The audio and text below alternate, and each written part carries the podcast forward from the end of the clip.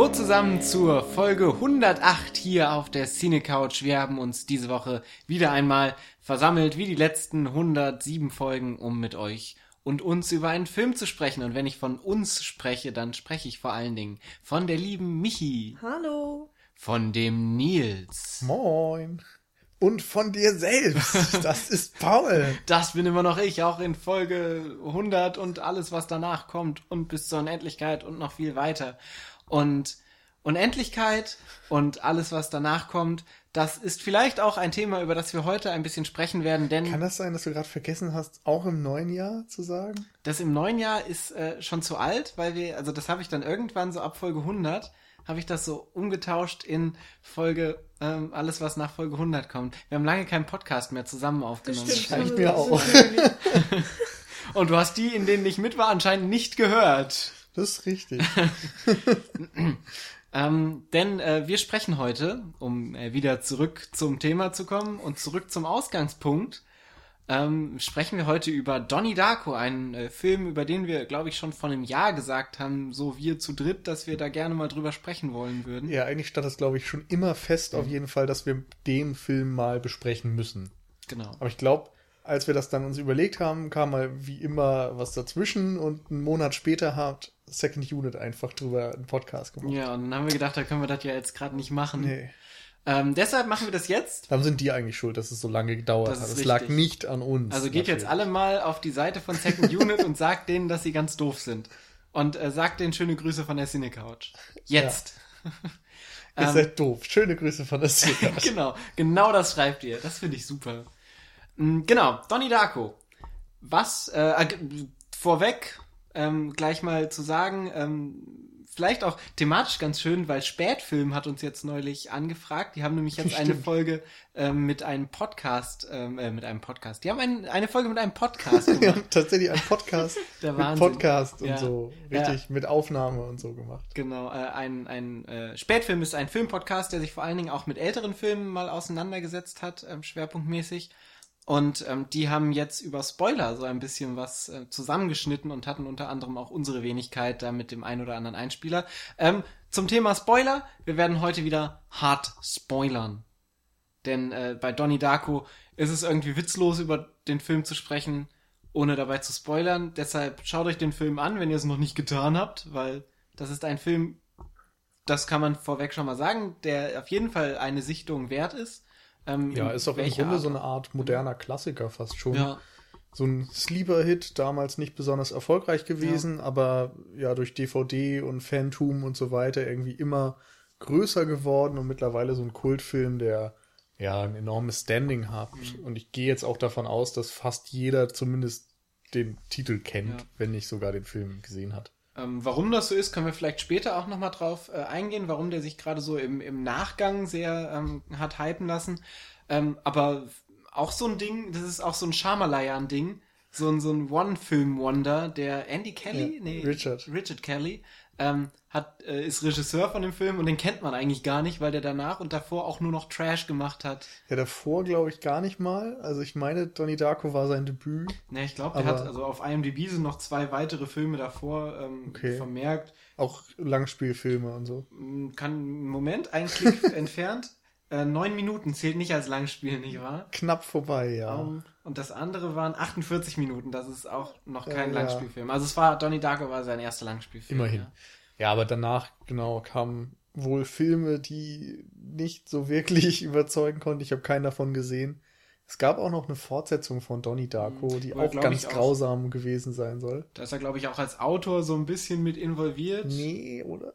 Äh, bin mir nicht weiß ich sicher. Ich Also dachte, ich er hätte auch- überhaupt nichts damit zu Ja, tun gehabt. wahrscheinlich auch besser so. Aber ja, also so oder immer- so soll der scheiße sein und ich Genau. glaube, der ist zumindest auch unwichtig, ja.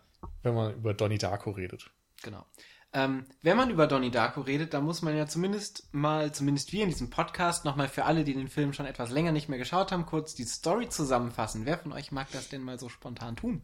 Äh, dann mache ich das mal.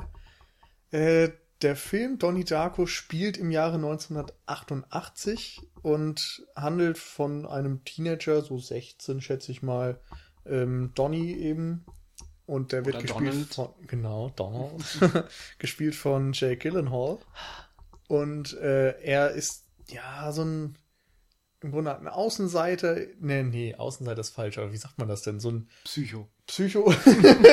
Fast das gleiche. ja, genau. Also so, so ein bisschen nerdig drauf. Irgendwie ja, hat er Schwierigkeit, so seinen Platz im Leben zu finden. So hat so ein Coming-of-Age-Ding. Ein bisschen soziopathisch, aber auch irgendwie intelligent. Äh, ich also weiß man nicht. merkt schon, das ist total liebenswert, der Kerl. Wir- Also haben Ja. uns sofort mit ihm identifiziert. Ich weiß nicht, so, so ein Stück weit schon. Also ich finde ihn schon irgendwo sympathisch, weil er eben auch so ein bisschen rebelliert und Mhm. nicht mit allem einfach einverstanden ist, Ja. was ihm so präsentiert wird Ja. und so weiter. Und Na er sucht irgendwie so seinen Platz im Leben auf jeden Fall und hat, wie gesagt, dann auch so eine leichte Psychokante. Ähm, und eines Tages schlafwandelt er, weil ein Typ in einem Hasenkostüm ihm das Ende der Welt prophezeit. Und in dieser Nacht stürzt eine Turbine eines Flugzeuges in sein Zimmer rein. Und äh, in der Folge versucht dieser Hase da, Frank, wie er sich da nennt, ihm, äh, Donny immer mehr zu animieren, gewisse Dinge zu tun. Er soll die Schule äh, ja überfluten oder dort randalieren irgendwie und verschiedene Sachen machen und ja, in 28 Tagen und ein paar zerquetschten Stunden, Minuten und so weiter soll eben die Erde untergehen und Donny hat scheinbar etwas in der Hand, um dies zu verhindern oder was auch immer. Das ist so der ganze Mystery-Kram. Aber da wir ja eh spoilern, können, soll ich noch mehr erzählen? Ach, ich finde, das reicht so als Ja, Ausgangsposition eigentlich. sowieso ja alles äh, ein bisschen verworren Ja. und da spielen einfach viele Dinge auch miteinander rein. Es gibt eben einmal so eine Coming-of-Age-Geschichte, die auch stark Bezug nimmt auf das Familienleben von Familie Darko. Äh, dann die Schule, die irgendwie so der, ja, natürlich ein zentraler Ort für einen Teenager ist, wo Donny dann auch mal mehr, mal weniger Probleme hat und mal mehr, mal weniger gefördert und gefesselt ist vom Unterricht und so weiter. Und dann gibt es auf der anderen Seite Elemente, die eher so aus, weiß ich nicht, der Science-Fiction-Ecke stammen mit Zeitreisen und Wurmlöchern und Paralleluniversen. Und wir haben so gewisse Horrorfilm-Elemente und Gerade wenn sich dann um nicht gesehen, und so. diverse Zitate, die, ja, dann das ist auch irgendwie so ein, so ein Zeitdokument, also der Film ist 2001 erschienen, aber atmet eben total diesen Geist der 80er, spielt eben in 88. Der Soundtrack besteht, glaube ich, nur aus Songs aus dem Jahre 1988. Und ist auch sehr vom, ja. also vom Bild her ist es halt so ein 80er-Bild, was man so hat. Also Ja, der Film schon. wirkt halt auch nicht aus 2000, aus den 2000er Jahren, sondern er wirkt halt auch gealtert, auch von den, von den, äh, von den Kameras, Ja. äh, beziehungsweise von dem Color Grading und so, was man ich hat. glaube auch, es gibt keine gute Blu-ray davon. Ja. Also das, es gibt einfach kein gutes HD-Feeling mittlerweile von Donnie Darko und eigentlich passt es auch zu dem Film Ja. ganz gut. Ähm, So genau. doof das klingt.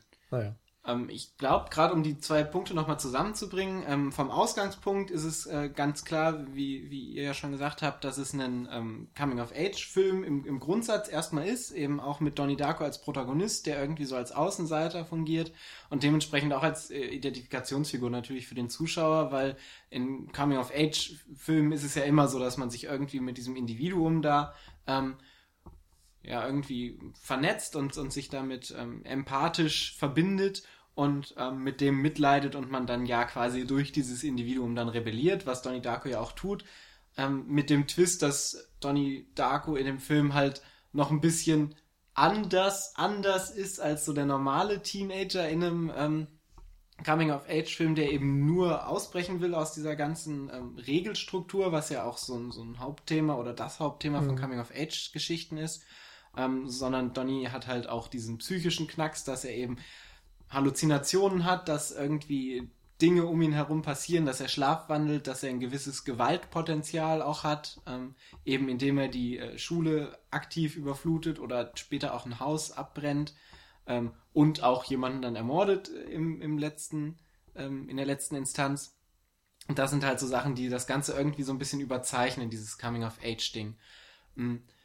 Aber ganz wichtig, und das zieht sich auch durch den ganzen Film ja hindurch, ist ja diese Regelhaftigkeit und diese Strukturen, diese festgefahrenen Strukturen, in denen man sich ähm, befindet. Also wir haben als Ausgangsposition auch so ein klassisches Motiv aus den 80er, 90er äh, Jahren von Filmen her. Wir sind auch schon in unserer 90er ähm, Themen Abfolge von, von, von Filmen darauf gestoßen. Es hat so ein bisschen auch dieses ähm, American Beauty Ding, dass man so diesen, diese klassische American Dream Familie hat, also so eine Mhm. Großfamilie, die so ihr Eigenhaus wieder haben und, und mit großem Garten und mit Auto und so. Ja. Ähm, also in Donnie Darkos Fall sind es halt ähm, seine Eltern, seine Schwester, äh, gespielt lustigerweise auch von äh, Jake Gyllenhaals richtiger Schwester, nämlich Maggie Gyllenhaal und ähm, seiner kleinen Schwester, so die so, ein- so ein klassisches, wie gesagt, äh, amerikanisches ähm, ja, Traum ähm, Familienleben quasi erstmal so symbolisieren sollen. Und genauso wie es eben bei diversen anderen Filmen um, um den Zeitraum war. Also hier, äh, na, wie heißt er? Von Mulholland Drive. David Lynch hat ja zum Mhm. Beispiel auch sehr viel ähm, so diese Ausgangsposition genommen, um das dann ins Absurde irgendwie zu ziehen. Ja, genau. Und dieser Blick hinter die Fassade ist Genau. da auch ganz wichtig. Also, dass man erstmal dieses schöne Bild aufbaut von der typischen amerikanischen Kleinstadtfamilie und dann guckt, wie viel davon ist tatsächlich wahr oder wo sind die Mhm. Abgründe dahinter und so weiter. Und Donnie Darko als Film, finde ich, ähm, guckt vielleicht gar nicht so sehr nach den Abgründen, sondern sieht diese Familie wirklich noch als Rückzugsort vor anderen Dingen, aber gleichzeitig merkt man auch, dass irgendwie da gewisse Probleme mit, mit Donny und seinen Eltern und so weiter sind, die irgendwie schon auch überfordert mit der Situation scheinen. Genau, und ähm, gerade am Anfang ist es ja, also da weiß man ja auch noch nicht, in welche Richtung es sich so entwickeln wird. Ähm, aber am Anfang ist es ja auch so, dass diese Familie doch durchaus ähm, Risse zeigt, wenn sie sich gegenseitig beleidigen und er seine Mutter als Bitch Mhm. beschimpft und so. Ja, aber ich weiß nicht, also ich finde, zunächst mal siehst du ja so ein, so ein eher sympathisches Bild. Hm. Also der Vater macht mit seinem Laubbläser da ein bisschen Scherze mit der Tochter und dann sitzen sie am Familientisch und natürlich äh, gibt es dann diesen Streit zwischen Donny und seiner Schwester, die ja von seiner tatsächlichen Mhm. Schwester auch, also Maggie Gyllenhaal, gespielt wird. Ähm, und da kommen natürlich schon so ein paar typische Familienstreitigkeiten auf und auch als er die Mutter Bitch nennt, aber ich finde, das sind eher so diese typischen pubertären Sachen, wo man noch sagen kann, das sind jetzt keine schlimmen Dinge, wo man wirklich das Gefühl hat, da ist alles im Argen, sondern das ist eher so, dass eben Donny gerade eine schwere Zeit durchmacht und wild in alle Richtungen austeilt, ohne das vielleicht so wirklich zu meinen. Also ich habe nicht das Gefühl, dass er wirklich seine Mutter äh, so schlimm findet oder hassen würde oder so, sondern es ist eher, ja, er kommt mit dieser Situation, in der er steckt, nicht Mhm. zurecht und sie ist dann so ein bisschen das Ventil. Ja. Na gut, stimmt.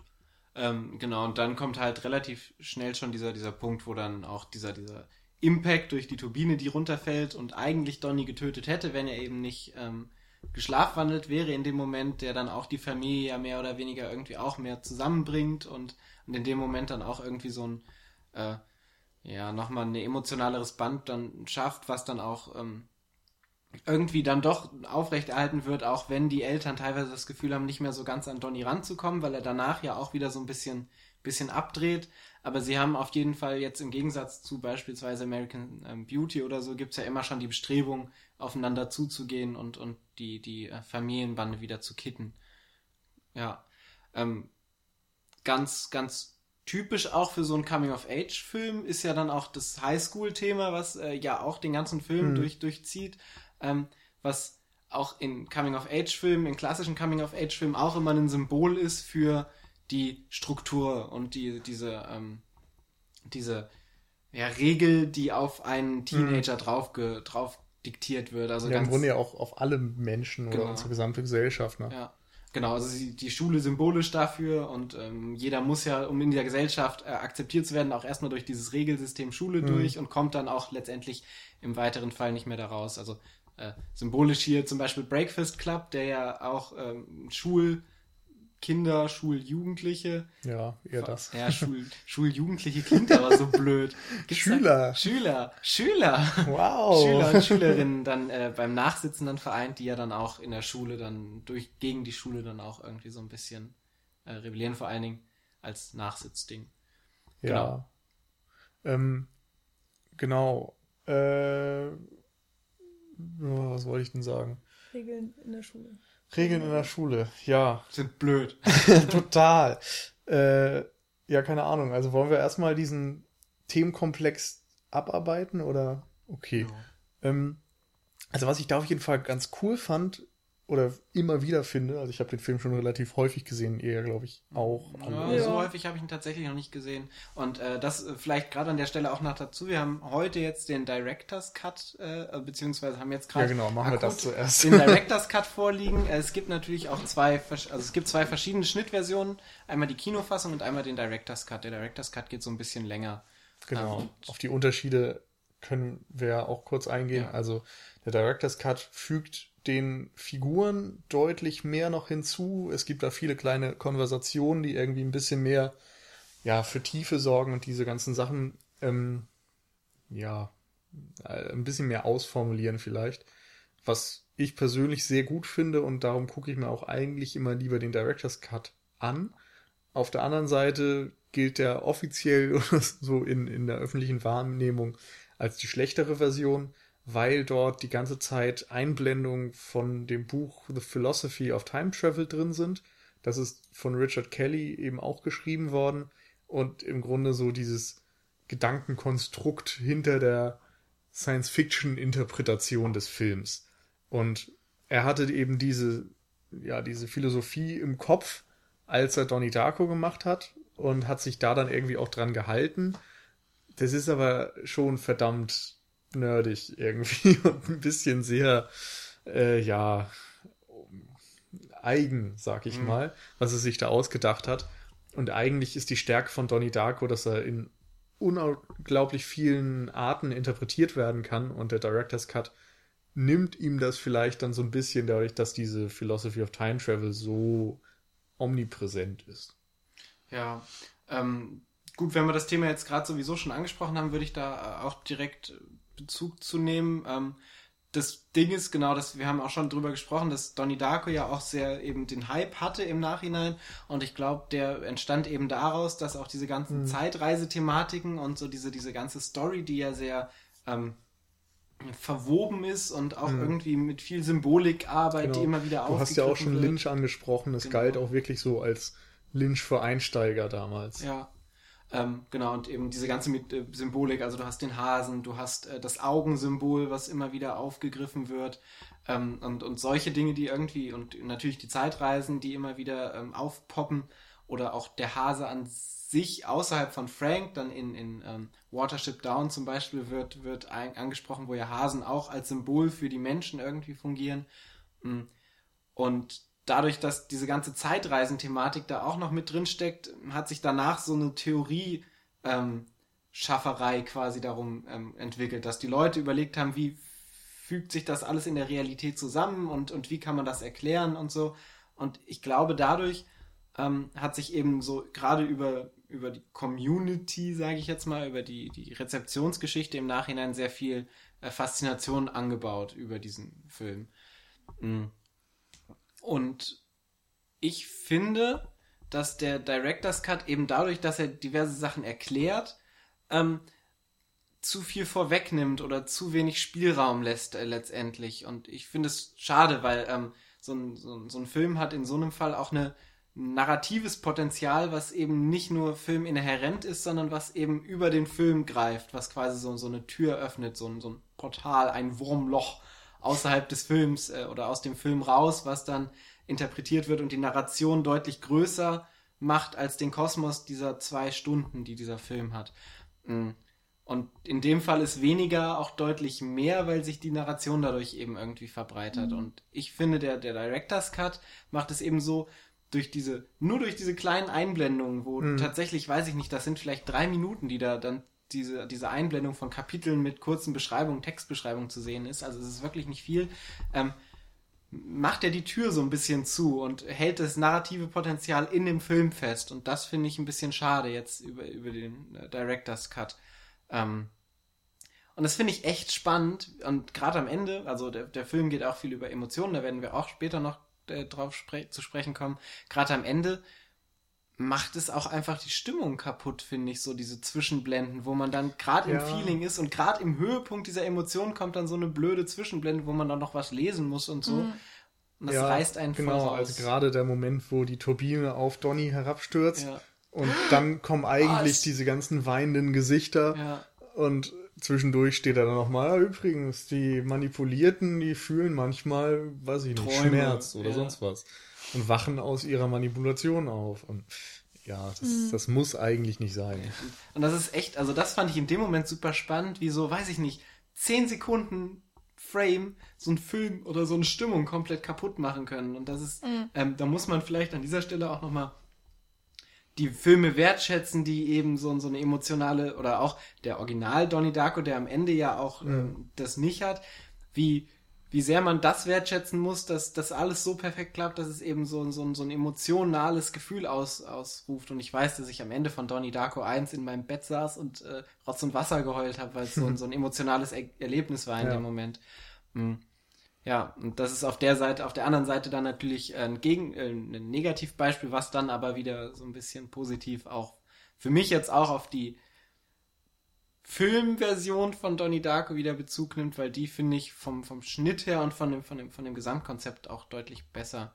Und ich muss auch sagen, dass ich, wie gesagt, eher Fan von der Filmfassung bin, weil ich auch, wie gesagt, Kinofassung. äh, der, der Kinofassung, weil ich meine, dass äh, auch weniger mehr ist und ja. Ja. Also meine ideale Fassung wäre einfach der Director's Cut ohne die Einblendung. Hm. Dann wäre ich überzeugt von allem. Ich finde da auch die Musik teilweise besser, die Tricks wurden ja auch ein bisschen überarbeitet und Ja. so. Das muss man jetzt nicht äh, groß wertschätzen und so und das hätte auch einfach gleich bleiben dürfen. Aber diese zusätzlichen Szenen der Charaktere, die finde ich einfach wichtig und ich, ich kann nicht so gut ohne manche Szenen. Hm. Ich muss sagen, ich habe den äh, die Kinofassung jetzt fast gar nicht mehr im Kopf, weil ich die dann irgendwann mal im Fernsehen, das muss man sich nochmal reinsehen, im Fernsehen habe ich Donnie Darko tatsächlich zum ersten Mal gesehen. Ähm, und das ist jetzt auch schon wieder so lange her. Und Na, da hattest du Kino wahrscheinlich andere Einblendungen, die dich genervt haben. Ja. Von B, die schlaue Art zu waschen. zum Beispiel. ähm, ja, und die äh, Director's Cut-Fassung habe ich jetzt dann mit Nils, ich glaube, heute dann zum zweiten Mal gesehen. Irgendwann hatten wir das dann schon mal angeguckt oder so. Ähm, ja, von daher kann ich da jetzt leider keine großen äh, Vergleich ziehen. Bei den Texteinblendungen hatte ich noch das Problem. Ähm, so ich bin dieser manchmal typische faule äh, Zuschauer, vor dem Regisseure Angst haben, dass ich halt wirklich denke, okay, warum muss ich das denn jetzt lesen? So, warum, ähm, warum kann der Film mir das nicht beibringen, ohne so selbst so faul zu sein und tatsächlich Schrift zu benutzen, sondern eigentlich kann ein Film ja auch extrem viel aussagen ohne Schrift und ohne ein Wort und nur durch das Medium Ja, an sich. Genau so und das ist Filmmaking. ja, das ist hier dann natürlich ähm, mit diesem Buch äh, gelöst worden. Und wie gesagt, in der Kinofassung ist es ja auch nicht drin. Also es geht auch ohne und es funktioniert auch genauso gut ohne. Und jetzt äh, hier im Director's Cut saß ich dann bei diesen Texteinblendungen und habe teilweise gar nicht zu Ende lesen können, weil es dann so schnell weggeblendet war. Und irgendwann habe ich geschnallt, dass immer so ein paar Sätze ähm, gehighlightet wurden, dass du eigentlich nur einen Satz lesen solltest. Aber so bin ich dann eben auch nicht. Ich will dann alles lesen, was mir da angezeigt wird. Ich Ja. dachte so, hä, warum, warum kann ich das jetzt nicht zu Ende lesen? Und dann, naja, da hat mich das auch aus dem Film rausgerissen tatsächlich. Und das habe ich jedes Mal aufs Neue, weil ich das jedes Mal aufs Neue vergesse, wenn ich diesen Film sehe. Ich müsste einfach Cutter werden und dann schneide ich mir meine ideale Donnie Darko-Fassung selbst zusammen. Ja. Gibt's Ähm, ja auch einige, die das tun. Ja. Also, ähm, gerade wo wir bei dem Thema sind, muss ich ja auch sagen, dass ich mich immer ganz schön aufrege über diese verschiedenen Cut-Versionen und so. Ich bin, glaube ich, auch ein ziemlicher Purist, was das angeht. Und ich finde das, ähm, ich habe auch lange Zeit deshalb keine Computerspiele gespielt tatsächlich, weil ich das mit dem Modding und so immer super doof fand und, und habe mich auch immer über DLCs und so aufgeregt.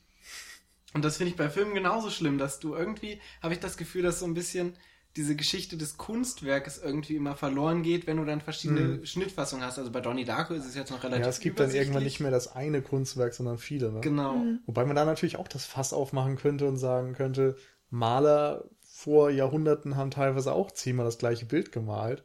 Ich glaube, der Ja. Schrei oder so. Der Schrei ist achtmal. Genau, den, und ich glaube, der existiert nur noch achtmal, aber es gab den mal so, noch viel öfter oder so. nicht. Also das sind halt so Geschichten, Ja. das ist jetzt nicht Jahrhunderte her, aber egal. aber wo es dann irgendwie auch in anderen Kunstformen solche Geschichten vielleicht gibt. Aber ich glaube, da sollten wir jetzt auch gar nicht so einen Riesen-Fass draus machen. Ich da finde, Unsere wir Meinungen sind ja jetzt so klar. das, da können wir echt einen eigenen Podcast mal, so eine Special-Folge Ja, draus wir machen. Und kündigen dann, ihn jetzt an.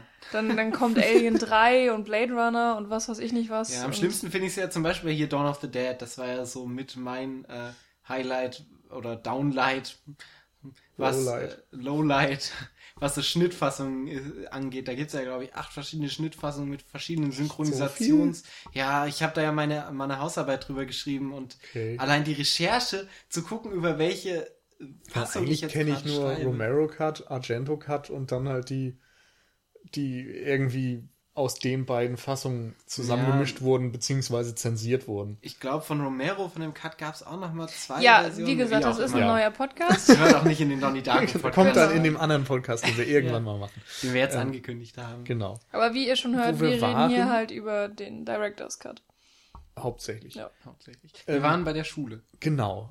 Also dieses ganze Coming-of-Age-Thema und die Schule. Äh, und bei der Schule ist es genauso wie mit der Familie, dass wir die erstmal präsentiert bekommen durch so eine Kamerafahrt. Und die ist immer wieder toll, einfach weil du alle wichtigen Figuren, die jetzt in der Folge noch ähm, eine kleinere oder größere Rolle spielen werden, in dieser Kamerafahrt oder in, in den mehreren Kamerafahrten ähm, präsentiert bekommst. Also du, du schwenkst ja, oder ich betrittst, glaube ich, die Schule mit Donny Beziehungsweise du kommst aus dem, ähm, du hast diese ver, ver, verwinkelte Ja, genau. Kamera, äh, wie nennt man das? Verkantung. Verkantung. Ach, ein Jahr aus dem Filmwissenschaftsstudium raus und schon keine Ahnung mehr, ne? Ja. naja, war vorher nicht anders. Diese verkantete Kamera auf den Schulbus und begleitest dann Donny in die Ja. Schule von dem Schulbus, genau. Ja, und von ihm aus schwenken wir dann immer mal wieder. Auf Gretchen, die dann seine Freundin wird und auf Die äh, Bullies. genau, auf ein paar Lehrer dann auch. Das ganze Lehrerzimmer wird so ähm, präsentiert. Der Physiklehrer, Drew. Barrymore als Englischlehrerin, die Kitty, Gymlehrerin. die Schlimme, genau. Ja. Ja, der, der D-Rex und so weiter. Und dann noch endet das ja alles mit Sparkle Motion, dieser Ja. Tanzgruppierung von Donnys kleiner Schwester. Ja. Genau. Ja, und das auch, ist einfach ganz cool gemacht. ja, aber auch wieder so, so, ähm, also es zeigt auch noch nicht die Richtung, in die der Film gehen wird, weil ähm, bis auf diese Verkantung am Anfang wirkt diese ähm, Kamerafahrt ja auch wieder sehr, naja, Klischee standardsituationsmäßig so, hey, Highschool-Geschichte und das und so. Also es könnte auch so ein GZSZ-Vorspann sein, so, dass die alle so durch die Schule gehen und hey, der ist wichtig und das ist wichtig und das sind so alles die Einzelschicksale, die wir dieses Mal in dieser Serie an unserer Highschool verfolgen werden. Also es hat auch so ein bisschen, auch wieder auf David Lynch zurückzugehen, so ein bisschen Twin Peaks Anmutung, weil da ja auch sehr viel mit so, ähm, mit dieser Schule und mit dieser Klasse irgendwie gespielt wird, dass da auch immer sehr viel Highschool Daily Soap Geschichten so reinkommen. Und so wirkt diese erste Kamerafahrt auch. Ähm, dass der Film vielleicht nicht so wird, könnte man jetzt auch wieder überinterpretieren, zeigt so diese Verkantung der Kamera am Anfang, dass man auch wieder so sagt, okay, das Ganze ist jetzt so ein Zerrbild, was wir sehen und, und ähm, ist halt so ein, die, die Realität auf den Kopf gestellt. Mögen die Interpretationsspiele Ich beginnen. mache das ja immer ganz gerne. Ja, ich, ich werde dann später noch einsteigen, Ja. nicht bei der Kamerafahrt. Genau, aber das äh, so als, als Ja. Ausgangssituation und es wird ja auch immer wieder so ein bisschen darauf Bezug genommen. Also da ist dann auch dieses asiatische Mädchen, was dann immer wieder auftaucht, Hm, dieses Cherida? übergewichtige, wie? Cherida, Ch glaube ich. Ne? Cherisha, glaube ich, Cher- oder Cherida? Ch- Oh. Nennen wir sie Cherie. Das klingt schön chinesisch. Ja, die ja auch dann, äh, wie man am Ende dann erfährt, ja auch auf Donnie Darko steht irgendwie und so ein bisschen ähm, so, ein- so ein emotionale Gefühle für ihn entwickelt hat, was dann ja auch immer wieder aufgegriffen wird, so ein Ja. bisschen angedeutet wird zwischendrin. Überhaupt diese Momente sind, finde ich, auch etwas, wovon der dramatische Coming-of-Age-Plot von Donnie Darko immer wieder lebt. Also mir ist da bei diesem Schauen zum Beispiel diese eine mini kurze Sequenz aufgefallen, wo du die beiden Lehrer, also den Physiklehrer und äh, die Drew Englischlehrerin, Barrymore, Drew Barrymore, miteinander siehst und irgendwie arbeiten sie da im Lehrerzimmer und er sagt irgendwann Donnie Darko und sie nur I know. so, und das ist alles. So, da ist nicht mehr Dialog drin und so weiter. Und trotzdem hast du irgendwie das Gefühl, da wird was ausgesagt und was transportiert. Einfach, dass sie meinetwegen beide irgendwie ihn für was Besonderes halten, einen besonderen Schüler auf irgendeine Art. und irgendwie den natürlich auch genauso merkwürdig finden wie wir als Zuschauer. Und du brauchst da einfach nichts erklären, sondern kannst nur den Namen sagen und der andere weiß irgendwie sofort, was gemeint ist. Auf der anderen Seite könnte man dann natürlich auch wieder im Zusammenhang mit dieser Philosophy of Time Travel lesen und sagen, das sind beides manipulierte Lebende, die äh, deswegen eine gewisse Verbindung haben.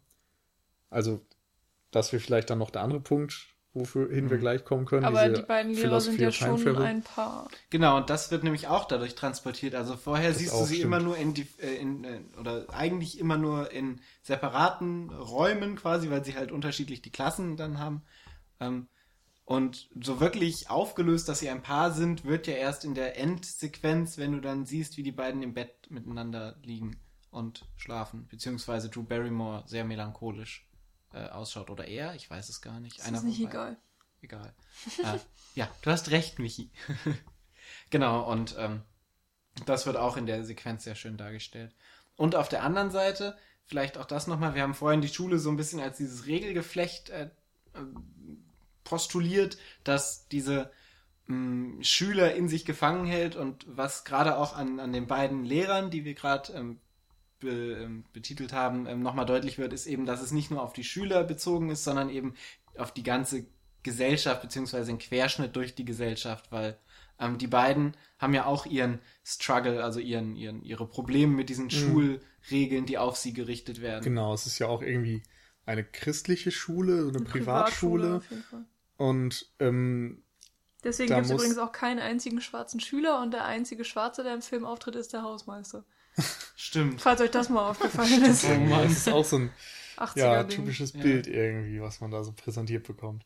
Ähm, genau, aber was du gesagt hast, finde ich da auch ganz interessant, dass sie eben einerseits dadurch, dass der Physiklehrer dann so ein bisschen in die zu wissenschaftliche Ecke abdriftet und sagt, ich kann nicht weiter mit dir über diese Themen reden, ich könnte meinen Job verlieren, dass er auf dieser Schwelle immer steht und sich dessen bewusst ist, dass er gewisse Grenzen nicht übertreten darf.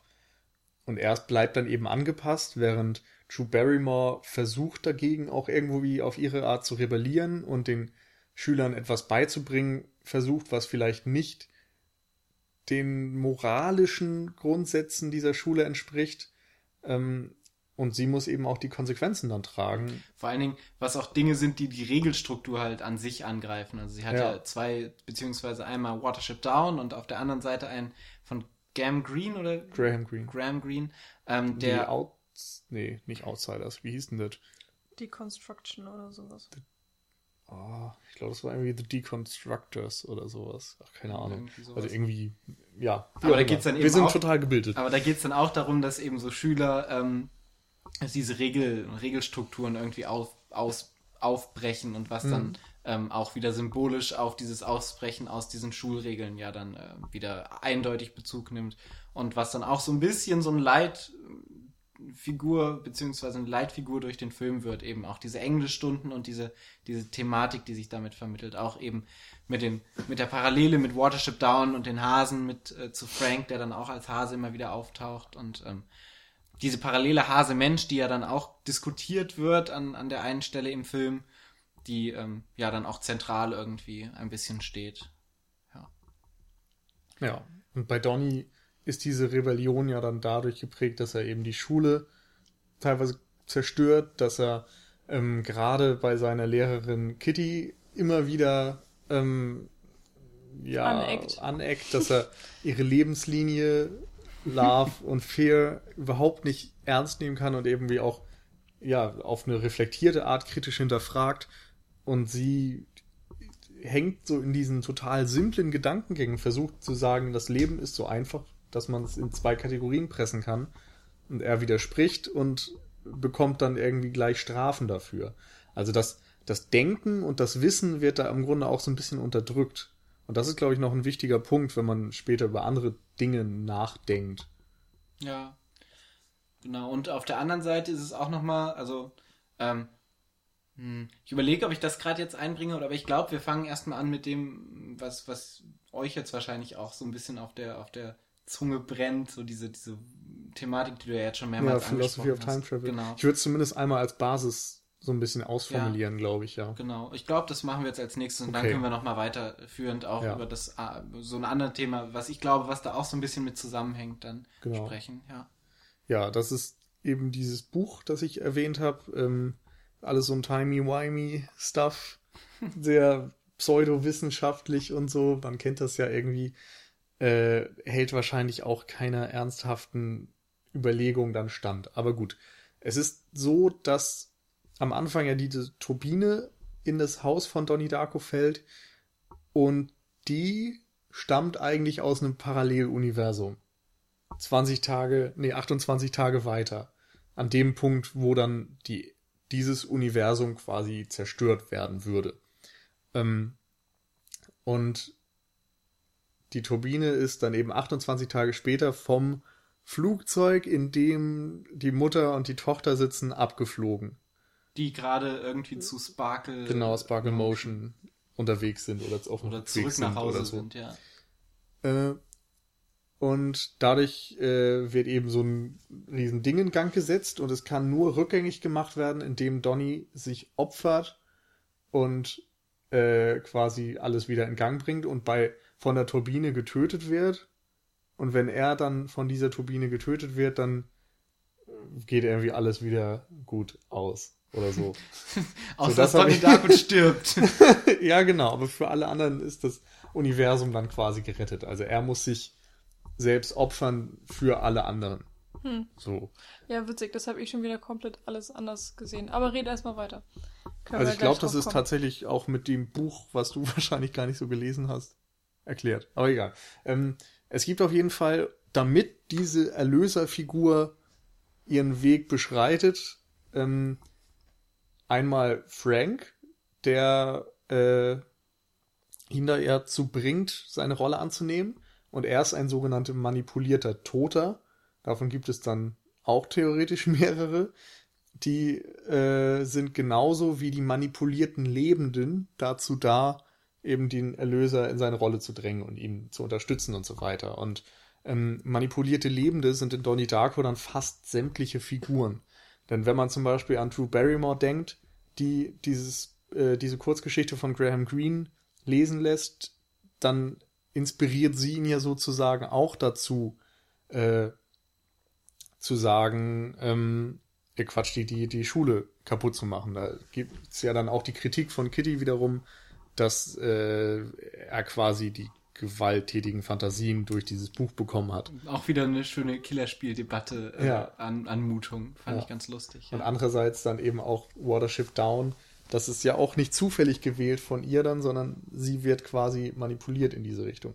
Die ähm, äh, Psychotherapeutin oder Psychiaterin, die er hat, ähm, bestärkt ihn in seinem Glauben oder in, in diesem, ja, sie bezeichnet ihn ja als Agnostiker, der irgendwie nach etwas sucht, was äh, über unsere rationale Welt hinausgeht und ihn dann irgendwie auch darin bestärkt, vielleicht an Franks Worte und so weiter zu glauben.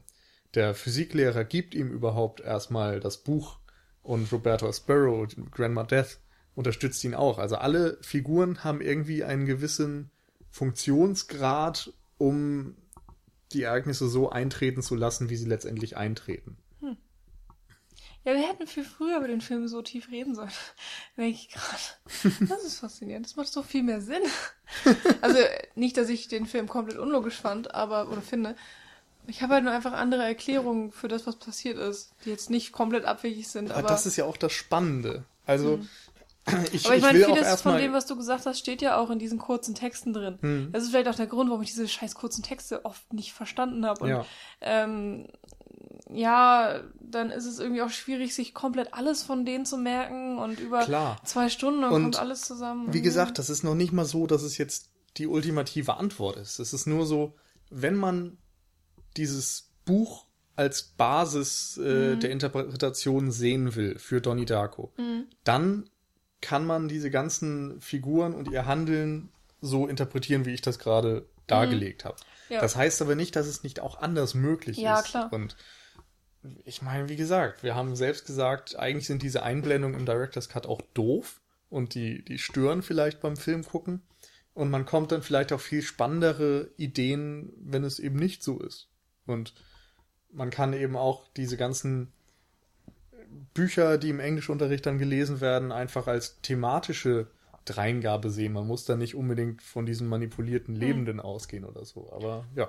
Ja, da, eine nehmen wir zum Beispiel mal die Bücher, weil ähm, da bin ich halt nie davon ausgegangen, dass eben diese manipulierten Lebenden diese Sachen auswählen, um Donny etwas damit zu sagen oder ihn zu leiten, sondern ich habe mir halt immer gedacht, äh, wie, wie in jedem Film, dass das dann einfach diese konstruierte Realität ist, die der Regisseur oder eben auch der Drehbuchautor und so weiter nutzt, um eben in seinem Film nochmal bestimmte Themen unterzubringen, die für Mhm. die Hauptfigur wichtig sind oder für das Thema generell und so weiter und, und das dann darin ähm, nochmal aufzuarbeiten. Ähm, jetzt habe ich natürlich leider kein Beispiel. Hm, Aber letztendlich Ähm, ist ja. das ja eigentlich genau das Gleiche. Also, ähm, ob das jetzt ein manipulierter Lebender ist, ist jetzt eigentlich nur ein kleines Metaspiel, das irgendwie, Mhm. dass äh, diese Rolle, die du ja gerade sagst, dass es eben immer in Filmen als Mhm. fiktives Werk von einem Regisseur, ähm, dass es immer Elemente sind, die der Regisseur, äh, ähm, also in- insofern es ein guter Film ist und ein guter Regisseur, ähm, die er äh, bewusst platziert, damit das irgendwie den Charakter ausgestaltet und den Charakter auch in eine Richtung reinbringt und auch in eine narrative Richtung, ähm, wie er es vorgestellt hat. Und ähm, in dem Fall ist es halt einfach so, dass es auch in der Narration selber so mehr oder weniger eine gewisse Gerechtfertigung oder so, ein, so einen fiktiven Kosmos äh, geschaffen wird, in dem das auch innerhalb der Handlung ähm, quasi, ja, wie gesagt, wie so ein kleines Metaspiel dann äh, Ja, genau. fungiert. Die Inhalte Das- sind eben ja. einerseits für den Zuschauer platziert, aber hier dann auch für Donny. Beziehungsweise sind ja auch für den Zuschauer, für Donny, weil der Zuschauer ja mit Donny quasi als Er ist ja unser Stellvertreter. Genau. Dann ähm, als fungiert und ähm, in dem Fall ist es halt der Regisseur, der eine Instanz schafft, die diese Sachen ähm, quasi an sein, also mehr oder weniger ein lyrisches Ich, das an seiner Stadt die Sachen angeblich dann ähm, hinplatziert. Genau. Ja. Und er schafft sich quasi einen narrativen Gott, anstatt ein außernarrativer Genau. äh, Gott der Geschichte in Anführungsstrichen zu sein. Aber wenn man jetzt mal den Gedanken vielleicht so ein bisschen weiterdenkt, äh, logischerweise nichts, was im Film passiert, ist zufällig. Das ist ja immer so. Und jetzt haben wir gesagt, Im bei, Idealfall. Genau. Und bei Donnie Darko oder wenn es halt, ne, Mumblecores sind Zufälle ja auch gewollt, zum Beispiel. Ähm, und hier kann es dann ja sein, dass es nicht nur so vom Regisseur gewollt ist, sondern dass es eben auch noch diese Metaebene hat, die wir jetzt hier rausgearbeitet haben. Ähm, ich habe mich das zum Beispiel auch gefragt bei, äh, bei den verschiedenen Anspielungen, die es im Film gibt. Und zwar auch ähm, einmal liest die Mutter von Stephen King It oder Eat oder Es oder Es, je nachdem, wie man das irgendwie so aussprechen möchte ähm, dass er einfach die Geschichte ist dieses ähm, merkwürdigen Horrorclowns, der kleine Kinder verfolgt. Ähm, und was noch passiert, habe ich vergessen, weil der Film einfach so grauenhaft langweilig war. Ist euch mal Aber- aufgefallen, äh, ganz kurz, so völlig random, dass man, wenn man eat, so ausspricht, dass es is heißt und wenn man s und s langsam, dass es auch die gleiche Doppeldeutigkeit hat, das ist der Wahnsinn.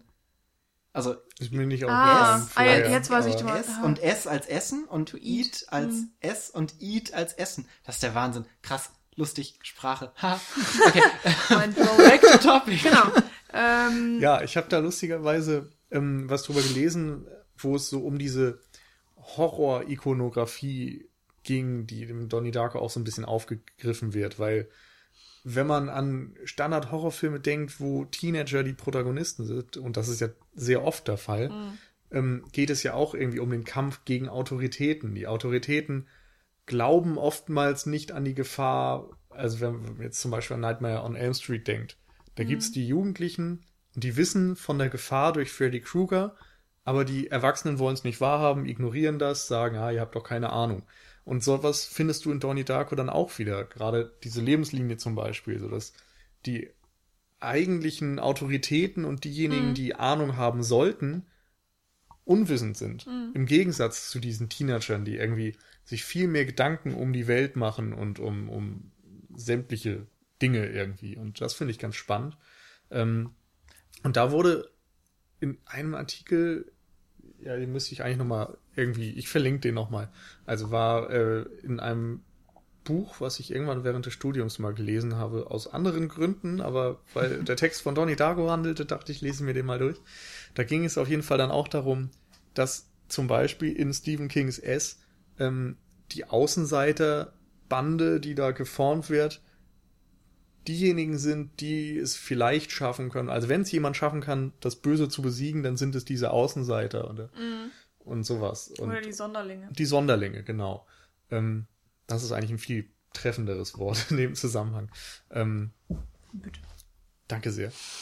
Und Donny ist eben genau so ein Sonderling. Er ist der Einzige, der das dann insofern schaffen kann. Und es ist natürlich auch wieder so ein Metablick auf die Fans von solchen Filmen, die dann irgendwie auch oftmals so eher die Nerds sind, die eben sich interessieren für Science Fiction und Horror und Filme und überhaupt. Du hast ja auch noch äh, die Film-Double-Feature drin. Genau, mit, äh, das ist übrigens auch noch eine ganz wichtige Symbolik, auf die ich dann gleich auch nochmal Ja. eingehen wollen würde.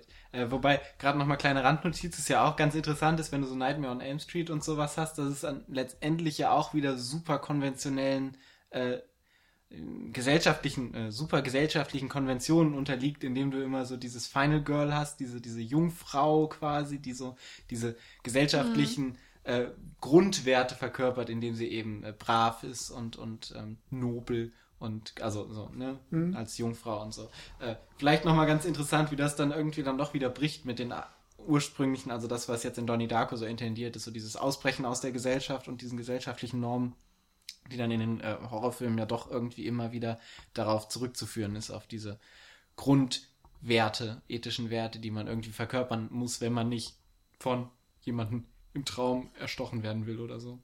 Hm. Ja, stimmt. Er ist eben nicht der klassische Held in dem Sinne, weil er auch diese negativen Facetten hat, weil Ja. er teilweise gewalttätig ist und so weiter. Aber äh, so, ich finde, es ist irgendwie dann doch, hm, ja, wie soll man sagen? Also, es gibt ja unterschiedliche Horrorfilme. Manche setzen eben auf diese Final Girl-Prinzipien zum Beispiel, aber alleine dadurch, dass es ein männlicher Held ist, ist ja schon mal Mhm. hier natürlich anders. Ich finde es auch, ähm, wo wir gerade bei Held sind, äh, schon interessant, dass ähm, meinetwegen mal angenommen, er rettet dann die Welt oder ein Paralleluniversum oder was auch immer durch seinen Tod, ähm, ist das ja gar nicht unbedingt so sein Handeln, sondern er wird ja auch die ganze Zeit gelenkt von Frank und er sagt ja selbst, er muss das machen, was Frank ihm sagt. Ähm, ja, weil er sein Leben gerettet hat, weil er ihn vor der ersten Turbine bewahrt hat, dadurch, dass er ihn äh, da schla hat schlafwandeln lassen.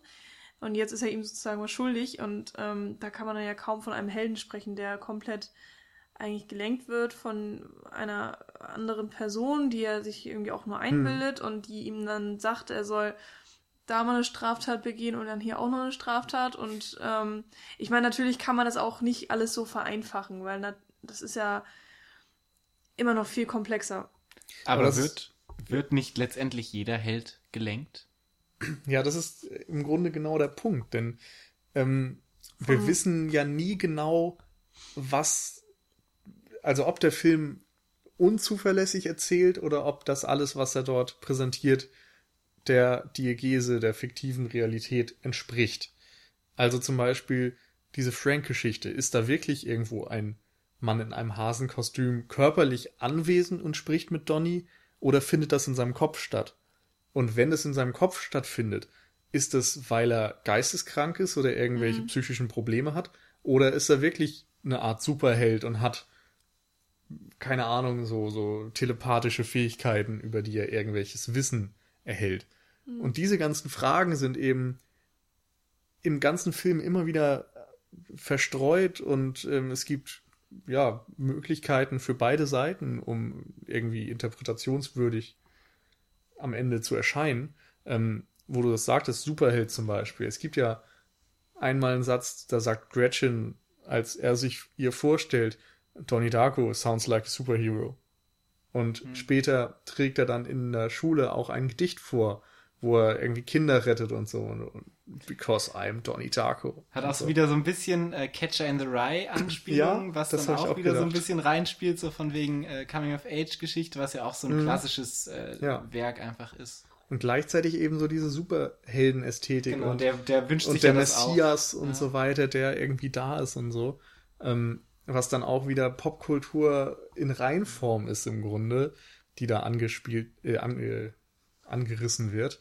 Ähm, und du hattest vorhin das Double Feature im Kino angesprochen, Mhm. Evil Dead eben und The Last Temptation of the Christ Genau, oder also so. letzte Passion Christi. Nee, letzte Versuchung heißt er, glaube ich, auf Ja, Deutsch. okay. Das, die Passion Christi ist der von Mel Gibson. Das ist Ach ja, anderer. stimmt. Ach, ja, ich- ja. Ist auch Ähm, kein Horrorfilm. Ja, auf eine andere Art und Weise. Ja, ist der, die letzte Versuchung ja auch nicht. Aber gerade das ist in dem Fall wieder das Interessante. Das eine ist eben ähm, ein Horrorfilm, der dann auch wieder Jugendliche und sonst was hat, die gegen Übernatürliches kämpfen müssen. Da haben wir auch schon eine Folge irgendwann mal aufgenommen. Aber ich weiß nicht mehr, welche Nummer das war. Wie hieß die denn? To Evil Dead. Ach so. Hm. Boah, das war die irgendwas mit dem Echt? 60. Da haben wir mal eine Folge 66 drüber zum gemacht? War das die Nee, ich 66? glaub Vielleicht haben wir das oder? tatsächlich geplant. Das war mit Daniel. Ja. Ja. Egal. Ähm, und auf der anderen Seite eben ein Film über den Erlöser, den Messias, Jesus. Und die letzte Versuchung ähm, ist ja dann auch vielleicht, ja gut, das führt jetzt auch wieder zu weit unter Umständen, aber da kann man eben auch im Film drüber nachdenken. Ähm, er, er muss ja in diese Erlöserrolle erst reinwachsen und sich dafür entscheiden, auch irgendwie sich dort zu opfern.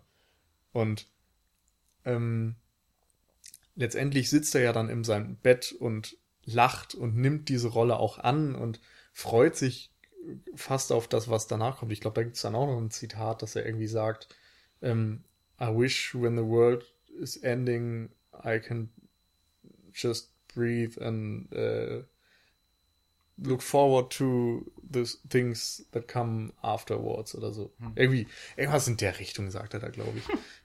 ist auf jeden Fall irgendwie auch ganz cool. Und Ja, ähm, genau, dieser, diese Erlöserfigur, die christliche Mythologie und so weiter, die spielt in Donnie Darko dann, finde ich, auch eine sehr große Rolle. Da haben wir dann den Antichristen, der, äh, der Cunningham, glaube ich, Ja. heißt er. John Cunningham oder so. Patrick Swayze spielt ihn ja. Ja, Ähm, der Schwazy. der Swayze, richtig. Ähm, Ja, und der dann so gesagt, den Gegenpol darstellt und so weiter. Und Donny als derjenige, der sich opfert, der auch irgendwie übernatürliche Fähigkeiten hat, der äh, ja für die Sünden der anderen sterben muss. Nee, aber keine Ahnung. Da, da kann man wirklich lang und breit drüber nachdenken, Ja, und wie auch viel Gott, da drin steckt. Gott als Thema wird ja immer wieder Genau, angesprochen, gerade wenn es dann auch in der Psychiaterin dann in die Gespräche geht, so von wegen Atheismus, Agnostiker und ähm, mit anderen Leuten spricht er auch ab und zu mal über Gott oder wird auch über Gott gesprochen. Ähm, genau. Und also ich finde, das Ganze läuft auf jeden Fall auf so einen Punkt hinzu, wo es dann auch wieder ähm, um also was dann auch wieder verbunden wird mit diesem Coming-of-Age-Thema, weil das geht so ein bisschen auch was, was Michi vorhin angesprochen hat, so dieses eigenbestimmte Leben und das selbst, selbstbestimmte und fremdbestimmte Leben. Und inwiefern kann ich überhaupt selbstbestimmt leben, wenn es so etwas wie einen Gott gibt, der irgendwie alles vorplant? Das spricht er dann ja auch mit seinem Physiklehrer durch. Ähm, und äh, in, wenn, wenn sowas wie Schicksal oder so gibt, inwiefern kann ich denn überhaupt selbstbestimmt leben? So, ein- so ein deterministisches Weltbild, was Ja. da einfach ähm, entworfen wird.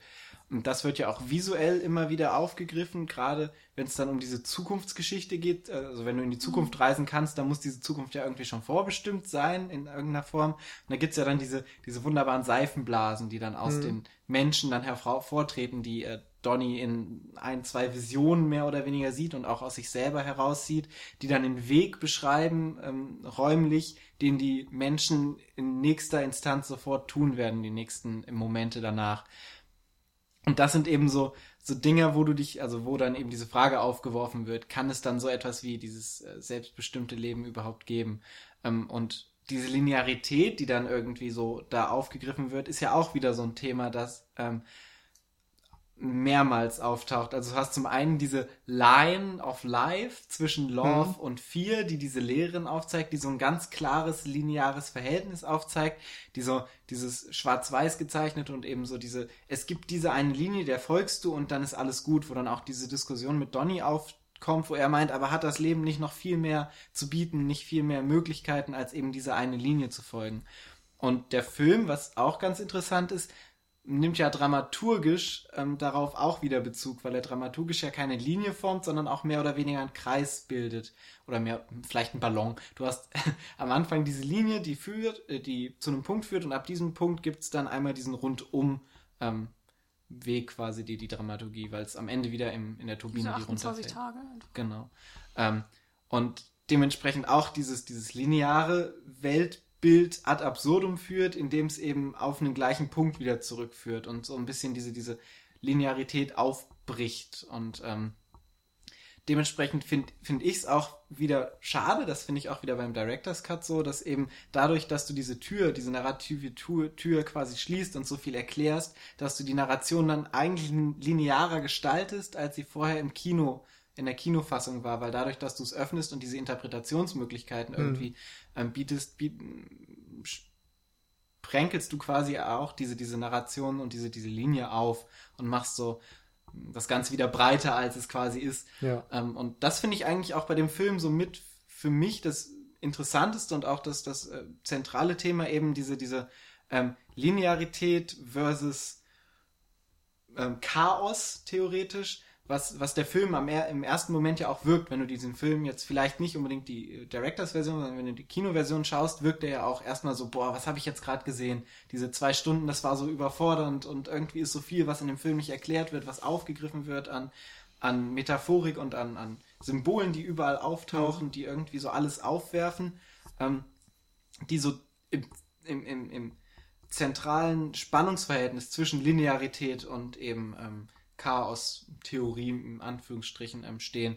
Und genau, das finde ich einfach super spannend bei dem Film, dass er da auch, wie gesagt, auch auf so einer Metaebene eben mit rumspielt, in dem ähm, gesagt wird, dass es eben diesen, diesen Regisseur innerhalb des Films gibt, quasi, diesen, diesen Gott vielleicht, der ähm, alles so ein bisschen steuert, wo Donny so ein bisschen ausbrechen will. Und mhm. am Ende ist es ja auch so, dass dieser Hase, der sich vielleicht so als Linie und als ähm, Führer in Anführungsstrichen von Donny zeigt und ihm immer sagt, okay, geh jetzt dahin, mach jetzt das, dass Donny ihn am Ende ja auch erschießt und äh, quasi das Symbol dieser, dieser, dieser Führungsrolle dann ähm, tötet und sich eventuell metaphorisch so ein bisschen davon dann loslöst in, in allerletzter Instanz hm. und dann seinem Schicksal lächelnd entgegen äh, schaut oder so, ja. vielleicht als, als mhm. Interpretationsmöglichkeit. Da fallen mir zwei Sachen ein. Einerseits, was nochmal so ein bisschen in diese Superhelden-Ecke mhm. gehen könnte oder so. Äh, du hast ja beschrieben, dass diese Dinger aus der Brust wachsen und du dann dadurch so ein bisschen die Zukunft sehen kannst. Das könnte man auch wieder als Superkraft sehen. Mhm. Ähm, auf der anderen Seite genauso, dass er dann zum Beispiel diese Waffe im Schlafzimmer seiner Eltern findet. Und er sucht ja nur danach, weil er seinem Weg folgt man auch hinterfragen kann, hätte er dem Weg nicht folgen können, hätte er also ausbrechen können und wenn er diesem Weg folgt, tut er es einfach, weil es Schicksal ist oder weil er eben also wer sagt ihm, dass dort diese Waffe ist? Also irgendwoher muss er oder etwas anderes es ja mhm. wissen und ihn gezielt dorthin lenken. Es gibt ja keinen anderen Antrieb für ihn dorthin zu gehen, außer dass er seinem Schicksalsweg quasi folgt. Und da kann man dann eben auch wieder endlos diskutieren. Hat das was mit dieser äh, Sci-Fi-Buchgeschichte zu tun? Hat das etwas mit einem gottartigen Wesen zu tun? Ist das etwas popkulturelles, superheldenartiges? Und das finde ich irgendwie da auch mhm. total spannend. Oder ist es der Regisseur, der einen Grund braucht, um Donnie Darko zur Pistole zu führen? Vielleicht auch das, so. Das wäre ein bisschen sehr lame. naja, gut, aber letztendlich ist ja, es, es ja ist, das. Es spielt alles ineinander, natürlich. Aber wenn man das jetzt als seine einzige Erklärung zulassen würde, das wäre dann ein bisschen traurig. Äh, und das andere, was ich noch sagen wollte, ähm, du hast ja gesagt, der Film greift so seine Themen auch in der Form des Films wieder auf. Und besonders auffällig, finde ich, sind ja da diese ganzen Doppelungen, wo du dann auch immer wieder denken kannst, eben bei den, äh, bei den Büchern oder so, dass sie in eine gewisse Richtung führen und dass alles, was irgendwie mal angelegt wird, wieder aufgegriffen wird. Roberta Sparrow zum Beispiel, die Grandma Death, steht auf der Straße und wird fast überfahren. Am Ende weicht man wieder mit dem Auto ihr aus und dadurch wird Gretchen überfahren. Ähm, dann gibt es dieses Wort Cellador, was mhm. an der Tafel steht. Und äh, ich glaube, es ist tatsächlich Tolkien, der gesagt hat, ja, dass das, das schönste ja. Wort der englischen mhm. Sprache ist oder so. Ähm, und genau in diese Kellertür gehen sie ja letztendlich ähm, auch vor Ende des Films, bevor Gretchen steht, dann rein und suchen dort bei ähm, Roberta Sparrow nach irgendwelchen Sachen. Ich weiß es mhm. gerade gar nicht mehr. Ich glaube, die suchen Das hat einfach. keinen Grund. Sind da. Die sind da. Und dann kommt Seth Rogen und der Ja. andere Kerl. Was auch eigentlich gar keinen Sinn macht, aber sie sind da halt. Ja, aber das ist vielleicht auch gerade wieder das Interessante. Man kann dann sagen, es macht keinen Sinn. Das ist vielleicht vom Regisseur dann einfach so ein bisschen Mhm. geschrieben, weil es halt da enden soll, so. Oder es hat wieder was mit Schicksal zu tun. Oder es hat was damit zu tun, dass eben Cellador vorher erwähnt Ja. wurde und das dann Ähm, weitreichende Folgen hat und, und so genau weiter. hier muss ich dann auch mal so ein Wort reinwerfen, was jetzt noch gar nicht kam, und zwar ähm, selbsterfüllende Prophezeiung. Also das ist so, jedenfalls finde ich, dass das in den Film ziemlich doll reinpasst und das ist ja das, was wir hier eben auch diskutieren. Ähm, finde ich vor allen Dingen am interessantesten bei dem Moment, wo wir äh, Franks Gesicht zum ersten Mal sehen im Kino, wenn er seine Maske abnimmt und er hat schon das kaputte Auge. Und ich habe das erst darauf zurückgeführt, dass ähm, in der Szene irgendwann mal vorher im Badezimmer ähm, Donny mit dem Messer auf diese unsichtbare Wand einhaut. Und dann fängt auf einmal an, Franks Auge zu leuchten. Und ich dachte, das wäre dann irgendwie so eine ähm, Verletzung über die Zeit oder irgendwie so so eine Art. Aber tatsächlich lernen wir dann ja, dass am Ende des Films Donny Frank erschießt, nachdem eben Gretchen von ihm umgefahren wurde. Ähm, und er trifft ihn direkt in diesem rechten Auge.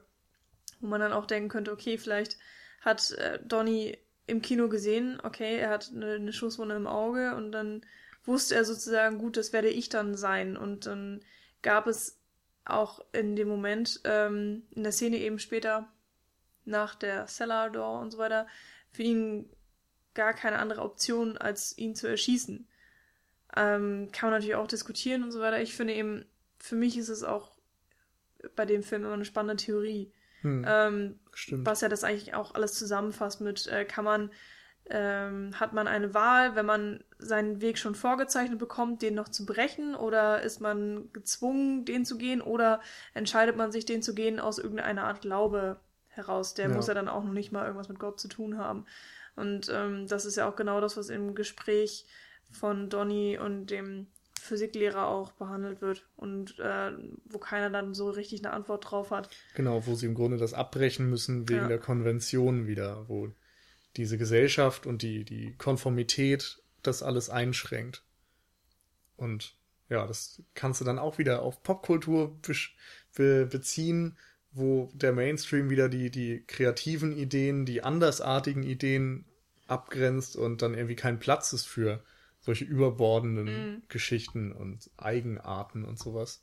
Und was mir gerade noch einfiel bei dem Gespräch im Kino, gibt's auch diese super Zeile, ähm, von wegen, ja. warum trägst du das Hasenkostüm und warum trägst du denn das komische Menschenkostüm? Ja. Und zu dem Zeitpunkt macht es irgendwie eigentlich noch gar nicht so viel Sinn und später hat Donny dann eben sein Halloween-Kostüm an mit dem Skelett. Und gleichzeitig könnte man das auch wieder anders deuten und sagen, dieses Menschenkostüm ist vielleicht Die Fassade, die Fassade eines der Gesellschaft oder Wesen. Nee, eher so, also klar, kannst du auch machen. Ich dachte jetzt aber auch wieder eher an eine übernatürliche Figur. Donny ist kein Mensch und Ach er so. trägt nur ein Menschenkostüm, so wie meinetwegen ähm, Superman das Clark Kent-Kostüm trägt oder so. Mhm. Also es sind immer wieder Also ganz viele ein- kleine Momente und. Details und sonst was. Nee, es ist ein Superheldenfilm. Oder es ist ein Film über äh, ein göttliches Wesen, über einen Propheten. Oder es ist ein Film über einen Geisteskranken, der in seinem Bett liegt und sich eine lustige Geschichte ausdenkt und dann von einer Turbine erschlagen wird. Mhm. Das ist das Geniale. Du kannst einfach den auf so viele Arten lesen und das irgendwie dazu bringen, dass es funktioniert. Mhm. Meine Interpretation, ähm, wo ich ja schon, schon gemeint hatte, ich sehe das, oder ich, ich habe das einfach alles anders gesehen, so ein bisschen, äh, weil ich eben nicht mit Parallelwelten gedacht habe, sondern ich habe, ähm, so wie ich das alles verstanden hatte, bis, bis heute, bis zu diesem Podcast, der mich verwirrt, äh, größtenteils hatte ich eben die Vorstellung, dass es, es gibt diese eine Welt, in der eben Donnie Darko lebt, so. Und von Parallelwelten äh, hatte ich immer nie so wirklich geredet. Und ähm, eben dieser eine Tag, und jetzt wird es kompliziert, äh, wo dann eben die Turbine einschlägt und Ja. er nicht stirbt. So, das ist jetzt einfach mal der ähm, Tag A oder so. Ähm, da wird er gerettet. Und dann kommt ja diese ganze Wurmloch-Diskussion und so weiter und so fort. Und nach 28 Tagen ähm, gibt's dann, gibt es dann die Erklärung, warum die Turbine an Tag A runtergefallen ist, weil wir ja das Flugzeug sehen mit der Mutter und so weiter. Und alle sind sich auch im Bewusstsein, dass die Turbine runtergefallen ist und dass man keine Ahnung hat, was da passiert ist und dementsprechend leben alle ihr Leben weiter. Und, ähm, und das Ende der Welt, was von Frank immer beschrieben wird, ist eigentlich nur das Ende der Welt für Donny. Also so hatte ich das eben immer verstanden. Und dass er eben auch kein Retter ist, sondern dass er nur versuchen kann, sich selbst zu retten und sein Leben auf die Reihe zu kriegen. Und man sieht ja auch im Film, dass er ein bisschen besser irgendwie so mit seinen Eltern klarkommt. Auch am Ende umarmt er ja seine Mutter Mhm. und, und kommt da ein bisschen näher dran. Und ähm, du hast ganz viele so abschließende Momente, weil er mit jeder Figur nochmal einen ganz kurzen Kontakt hat, der in irgendeiner Form ein ganz bisschen wichtig ist. Und auch solche Sachen, dass er zu seiner, zu der Englischlehrerin geht und dann nochmal so ein abschließendes Gespräch hat. Ähm, klar, was auch nochmal wichtig ist für die Cellador, aber das ist auch der letzte Moment, wo sie sich dann Ja, sehen wo werden. er auch sagt, sie sie, geht waren die einzige Lehrerin, die gut war. ja, und danach geht er ja zu dieser Chinesin und, ähm, und ja, wenn man es pathetisch sieht, könnte man sagen, er verbessert ihr Leben dadurch, dass er Ja. Ihr mal was Nettes sagt. Und auch, Er befreit sie von ihren Ohrenschützern. Gibt es was Symbolischeres Ja. und was Schöneres? Genau. Ich glaube nein. aber solche Er, Momente gibt er es trägt eben. vor allem dann ihre Last. Ja. ihre modische Sünde trägt er. Er stirbt dann nämlich für ihre Sünde. Aber diese Momente gibt es eben im Film und ich habe das dann eben so gesehen, dass er mehr oder weniger weiß, dass sein Ende kommt, also dass er sterben wird, dadurch eben auch, was Frank ihm alles so sagt und äh, welche Aufträge er ihm gibt und ähm, dass er ähm, also an Tag A dann die Nachricht bekommt, hier, du hast noch diese 28 Tage, nutze sie gefälligst und ähm, dementsprechend äh, flutet er die Schule auch eben als, als äh, Aufbegehren gegen die Schule, gegen das System und ähm, er, er zündet das Haus an und findet, dadurch wird ja diese, Ja. diese Kinderpornografie gefunden und so weiter. Und das an den 28 Tage später ähm, äh, passiert eben genau dieses Wurmloch, das von dem abstürzenden Flugzeug der Mutter die Turbine durch das Wurmloch sozusagen fliegt an den Tag A. Und also das wird erklärt und gleichzeitig aber, dass wir eben dieses, diese ganzen Paradoxen haben und eben auch die ähm, Zeit ähm, Travel, heißt es Zeitreise, mit einspielt, weil ja eben Frank aus der Zukunft kommt, überlappt es sich wieder und wir haben auch die Turbine dann an 28 Tage später. Also es ist im Grunde zwei Turbinen gibt, die abstürzen. Ja, genau. Aufgrund dieser, ähm, dieses Time Zeitparadoxons, was man ja, äh, was man bei Zeitreisen ja immer hat. Es gibt ja immer so ein Paradoxon und irgendwelche sich Ja. überlappenden Dinger. Und so hatte das ich immer verstanden und ihn- den Film dann vielleicht auch immer aus einer noch sehr, sehr, ähm, ja, hier Coming-of-Age-Geschichte mehr gesehen, weil ich dann Donny auch als eine Figur gesehen habe, die sich wirklich auch weiterentwickeln möchte in diesen 28 Tagen.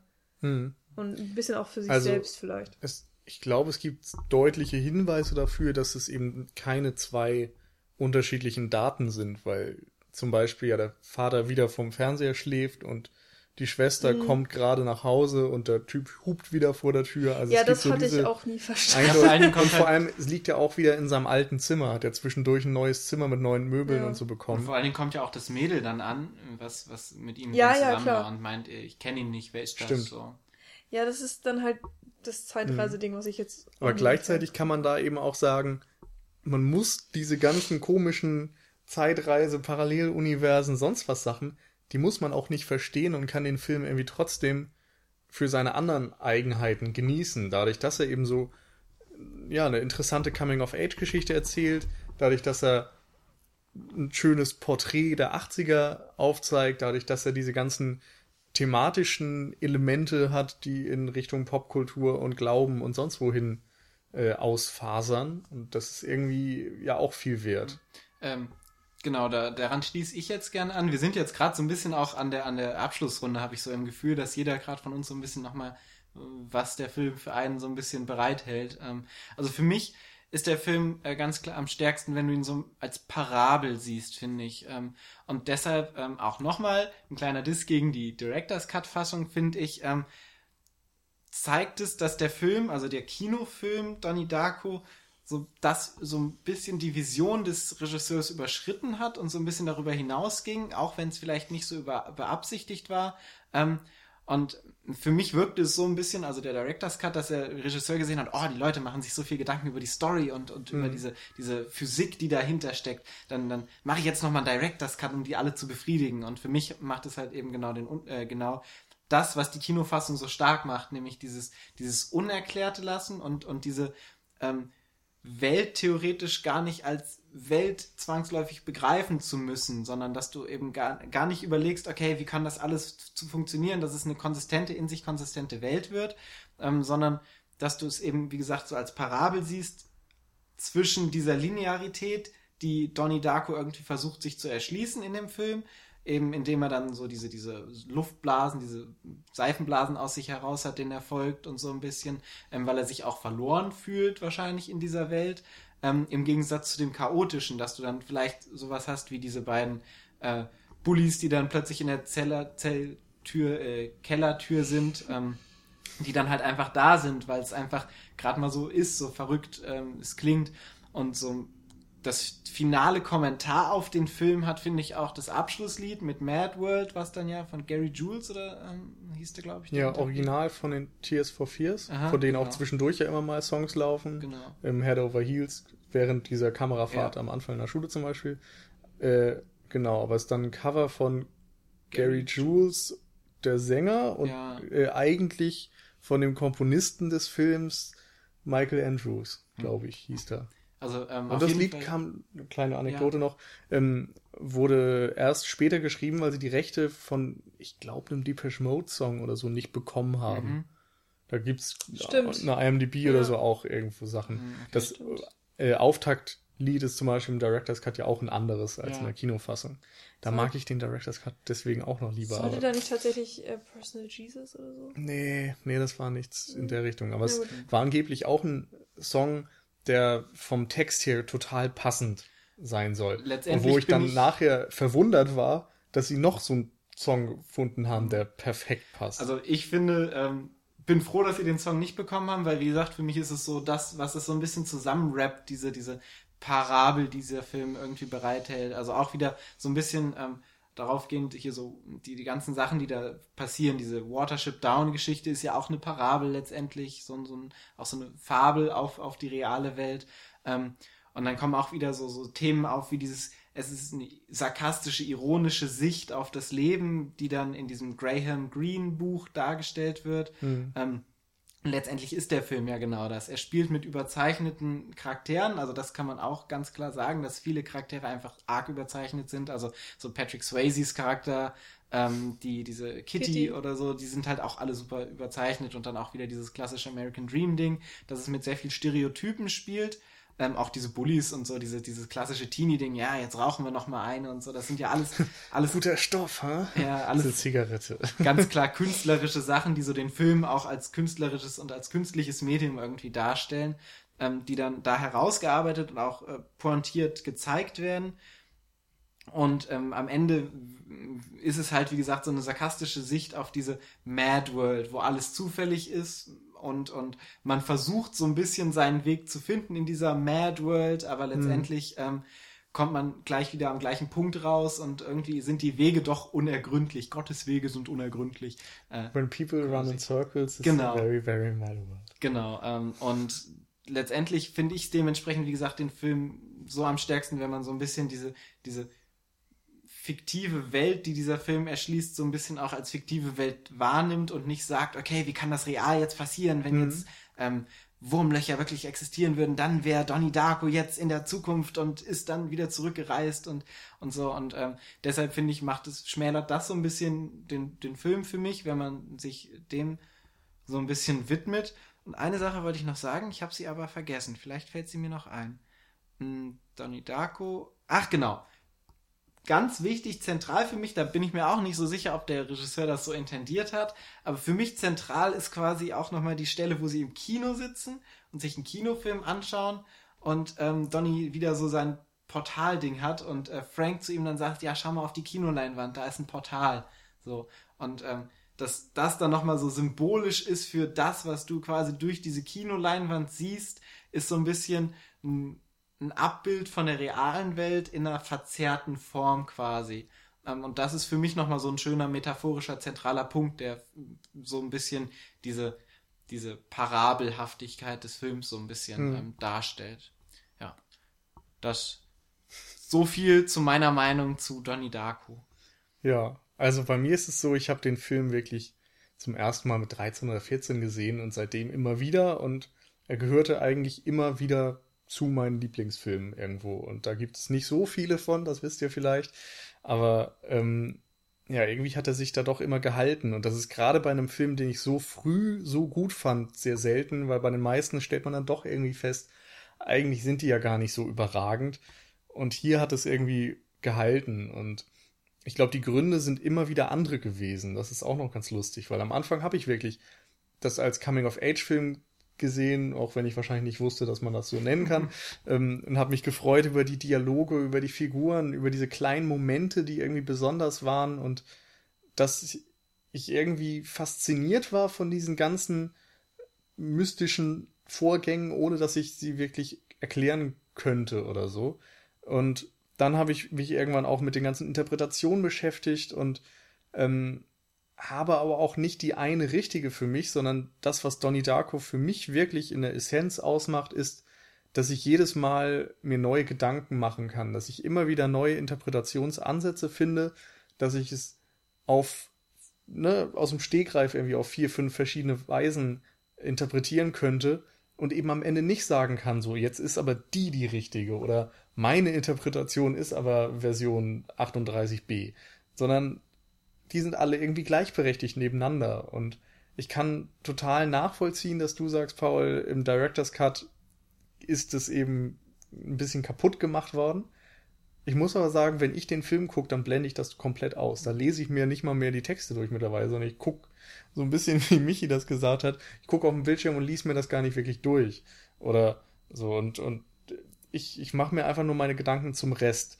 Und für diese ganzen Gedanken ist der Director's Cut dann doch wieder wichtig, weil eben kleine Momente drin sind, die in der Kinofassung fehlen. Weil dieser äh, Monolog von wegen, ich äh, passe auf die Kinder auf, denn ich bin Donnie Darko, nicht drin ist und weil verschiedene Gespräche mit dem Vater, ähm, Holmes Osborne übrigens der Schauspieler, den ich total super finde in der Rolle, weil da vieles fehlt, was ich auch irgendwie wichtig finde, auch irgendwie, da, damit man versteht, dass die Eltern Donny lieben und versuchen ihn zu unterstützen, aber es irgendwie ja nicht schaffen, weil Donny schwierig ist und anders ist und irgendwie nicht für diese konforme, heile Vorstadtwelt Amerikas der 80er geschaffen ist.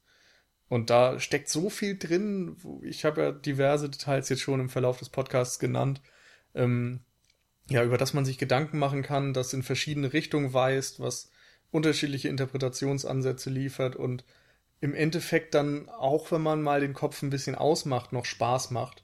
Das ist einfach irgendwie ein, ja, ein richtig großes Ding und ich mag den Film immer wieder. Hat auch coole Zeitlupen und gute Musik. Also eigentlich perfekt. ja. Ich finde es tatsächlich sehr faszinierend, dass wir bis zum heutigen Tag immer gesagt haben, oh, Donnie Darko, super Film, wir mögen den alle. Und haben eigentlich nie über den Film gesprochen. Also auch über irgendwelche Theorien und, und was man genau in einem Film gut findet, das wurde einfach ignoriert, weil wir waren uns ja alle einig, dass der Film gut ist.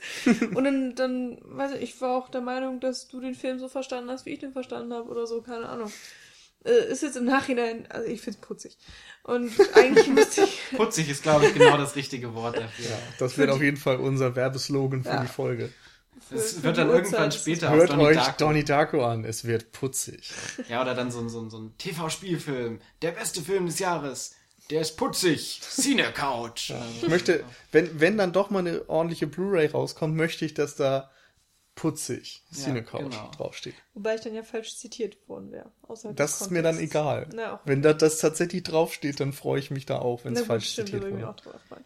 Egal, aber ähm, insofern ähm, ist das ein, ein der Podcast, wo ich am meisten selbst rausziehe, lustigerweise. Vielleicht war ich auch auch deswegen so still die ganze Zeit, weiß ich nicht. ähm, und ich, ich glaube, ich werde jetzt einfach die nächsten Tage nochmal mehr Texte lesen und mir Gedanken machen. Gut, sind wir fertig, ne? Ja, Perfekt. Hallo zusammen zur Folge 108 und Donnie Darko. Wir werden heute über den Film sprechen. Oh, was ist das? Eine Turbine! Ach verdammt, das hätten wir am Anfang einbauen müssen, ne? Dann hätte es mehr Sinn gemacht. Äh, Das hätten wir sowieso, du hättest das mal sagen müssen. Für uns. Dann kann man sowas planen. Ach Mensch, dann wären wir nochmal schlafwandeln auf den Golfplatz gegangen. na toll. Na gut, so bleibt uns doch wohl nur der Standard. Äh, Abschluss. Ähm, ihr könnt uns auf allen Kanälen liken, mögen und äh, Geld geben. ja, und vor allem, äh, ne, das kennt ihr, das hört ihr immer. Äh, wir sind auf Meinung gespannt. ja. Was zieht ihr aus Donnie Darko? Was ist eure Theorie? Gibt es irgendwas, wo ihr jetzt sagt, das haben wir vielleicht vergessen oder da sind wir falsch davor oder so? Das finde ich, ist eigentlich viel spannender gerade bei der Folge. ja Also kommentiert mal schön auf unserer Website www.cinecouch.net. weil wir so nett sind. Ja, Haben wir auch lange nicht mehr gesagt. Ja, aus oder, gutem Grund. oder ihr könnt es uns auf Facebook schreiben oder auch bei Twitter, wo auch wir, wo wir auch äh, rege vertreten sind. Genau. Ja, dann äh, bleibt uns nicht viel anderes, als jetzt diese Folge zu beenden. Euch für eure Geduld und euer Zuhören zu bedanken. Wir hoffen, wir haben eure Köpfe nicht zu sehr zum Rauchen gebracht. Äh, unsere haben es auf jeden Fall getan, glaube ich. Und genau, wir werden jetzt mit diesen Worten ins Bett fallen und hoffen, dass uns keine Turbine erschlägt. Das wäre schön. Ja. Macht's gut. Tschüss. Auf Wiedersehen.